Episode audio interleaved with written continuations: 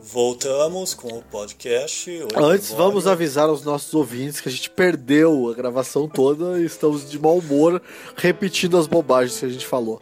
Eu não ia falar isso, mas o. Ah, é mais legal.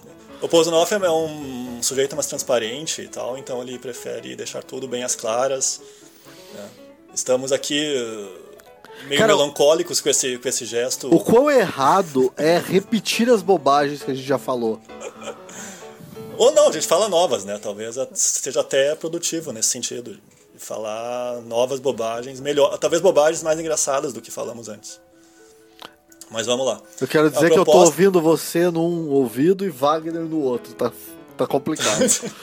A cavalgada das Valquírias, Tristão É. e Isolda, o que que é? É uma mistura das duas. Junto com John Cage. Não, o John, John Cage a gente tem que. Eu sempre recomendo no Twitter quando alguém fala. Em dias em que as pessoas estão falando muita bobagem, entendeu?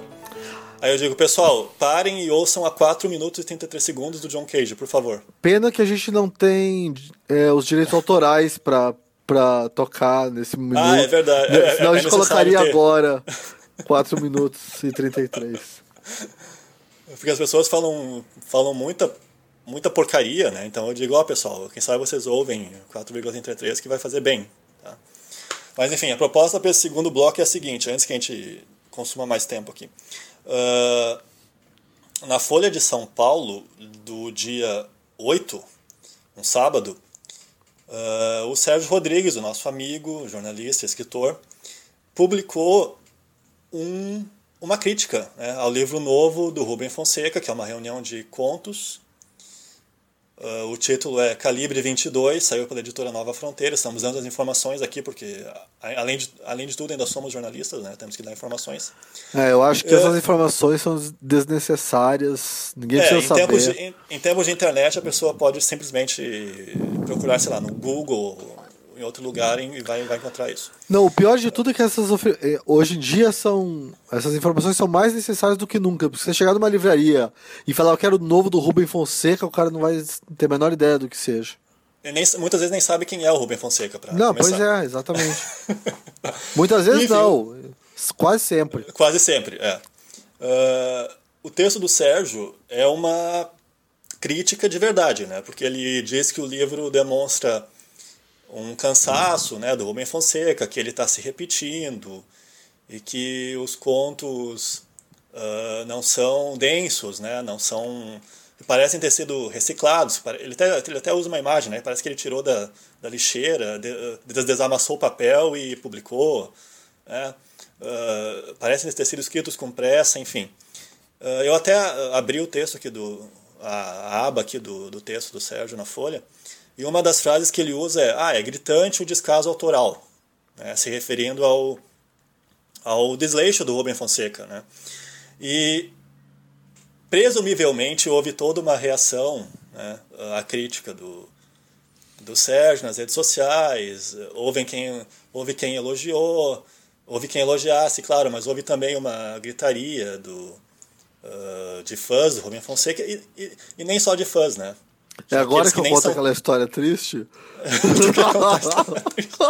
Porque na, porque na gravação perdida o Poznov contou uma história de quando ele foi um fã de Rubem É, não, Fonseca. eu lembro Então, assim, re- reconte, re- reconte a história de quando você era fã do Rubem Fonseca. Eu era uma um história meni- triste. eu era um menino de seus 19, 20 anos.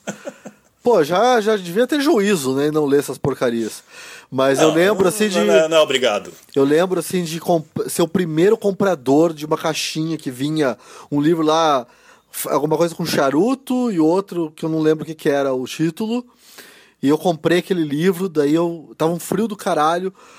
Aí eu fui pra debaixo de uma Pra variar. é, aí eu fui pra uma praça, debaixo de uma árvore, fiquei lendo, li os dois livros assim de uma sentada. Aquela, aquela, praça que, aquela praça que tem uma igreja em Curitiba? Eu lembro. é, eu a, lembro a dela. única praça que tem uma igreja, né? Ah, então E- eu conheço essa. E daí eu sentei e eu li o livro inteiro. E daí eu lembro assim da Matou sensação, aula, né? da sensação, matei aula, lembro da sensação de me sentir uma pessoa mais elevada, mais inteligente do planeta, porque estava lendo aquilo.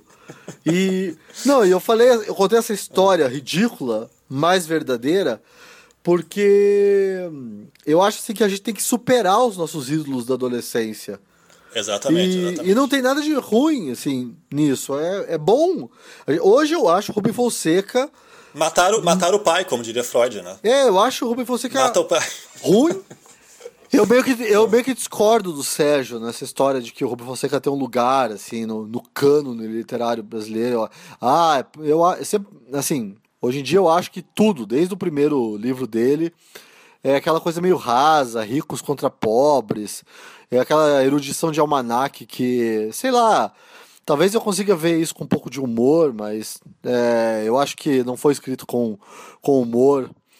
É, Não, e eu- e a- essa coisa, ah, muita da- muitas das reações né, que nós vimos ali na, no Facebook e tal, ah, são de pessoas que, ah, que nem exatamente são fãs, como eu disse antes, nem exatamente são fãs do Rubem Fonseca, mas que respiram esse senso comum brasileiro, né, de, que, de respeito exagerado para os medalhões. Né, ah, Cara, um dia, se eu tivesse cara de pau e estômago pra fazer é, qualquer mestrado ou doutorado, eu ia escrever uma tese sobre o mal que Rubem Fonseca e Clarice Lispector causaram à nossa literatura.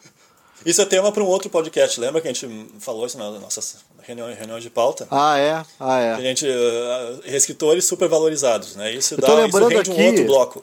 Eu tô lembrando aqui da última, último livro que eu li do Rubem Fonseca, que eu não lembro qual é, mas eu lembro do que do título, que era um saco de vírgula, de pontos para Rubem Fonseca, alguma coisa do gênero. Ah. Porque o cara não sabe usar ponto final, é incrível. E, e esse cara é considerado um dos maiores escritores brasileiros. Ah, É.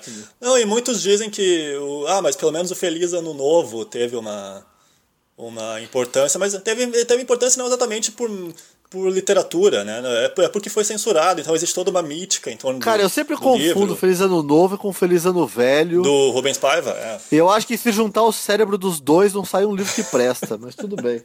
Mas falando em cérebros, ah, esses essas pessoas que reagiram a essa crítica do Sérgio ah, reagiram de um modo que nós já, que nós como ah, jornalistas culturais já ouvimos muito, né?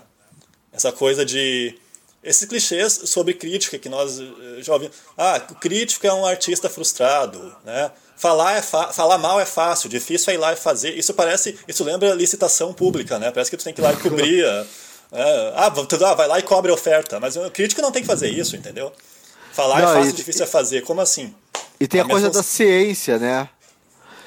Parece Sim, que é, você, já, você parece que tem- você tem que, parece que você tem que, ó, coloque duas gotas de elogio Uma receita, pra, é, né, uma receita. Não, eu pensei na verdade ciência, cara, tubo de ensaio, não sei o quê. Você que tem mais o pé no chão, já pensou num negócio culinário.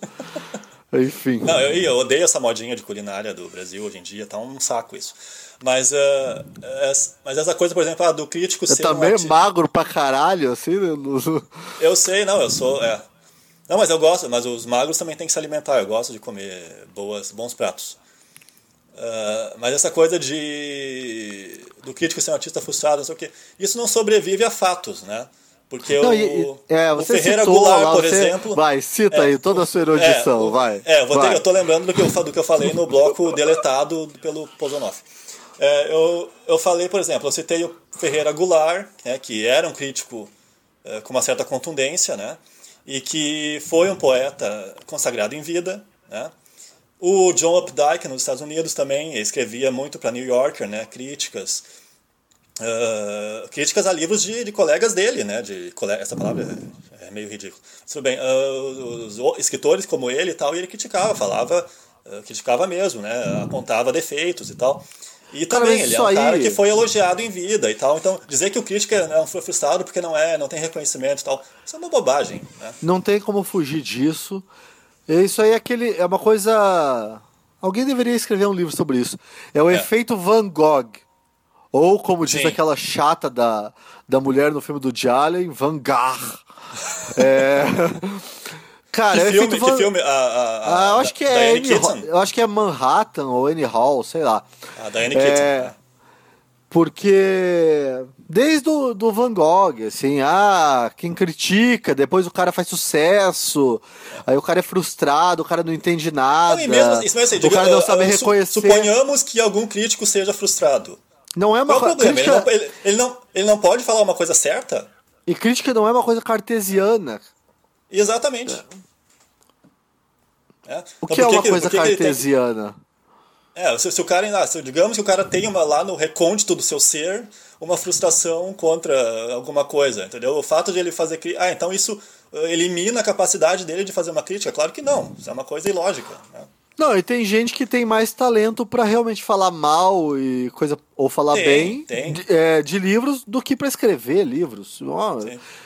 Aliás, é uma coisa que eu falo muito com um amigo meu, Clélio. Sabe o que, que faltam? Faltam leitores no Brasil, que sim, só leitores. Porque os Isso, bons isso. leitores também são metidos a escritores, né? Daí caga tudo. Pois é, pois é. Não, e lembra que a gente falou antes no nosso bloco deletado? A gente falou do, do Francis, né? Que é um cara eh, que um, né, um, um jornalista, escritor, crítico, etc. Que pra nós é muito caro. Nós gostamos dele, né? Ah, é, a gente E- falou que faltava humor, né?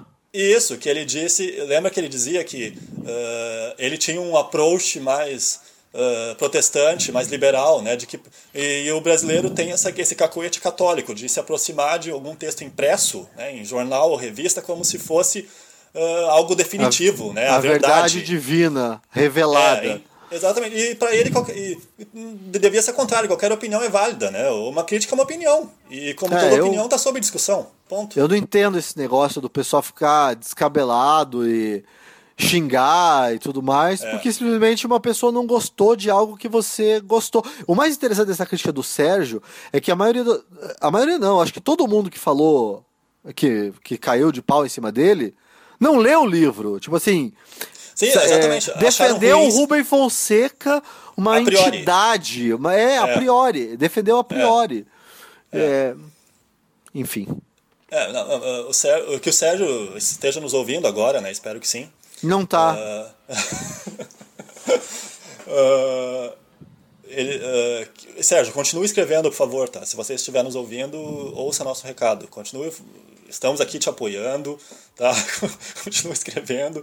Não, não se deixe abater por essas reações ah, bobas e né, ah, continue falando. É bom, é bom que es- escritores falem uns dos outros, né? Eu acho que só o debate só amadurece com isso.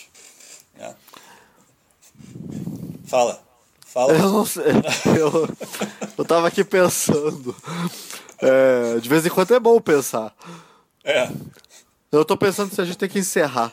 sim, já estamos quase encerra- já estamos encerrando aqui, 14 minutos já. Então. É. Ah, Então encerra aí que você tá mais sóbrio do que eu. Não, vamos, eh, encerramos então. Já passamos nosso recado aqui para o Sérgio, que escreveu a- o texto de orelha do meu livro.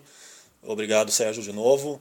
Ah, já, já discutimos o que tínhamos que dis- discutir aqui. Voltamos semana que vem, então.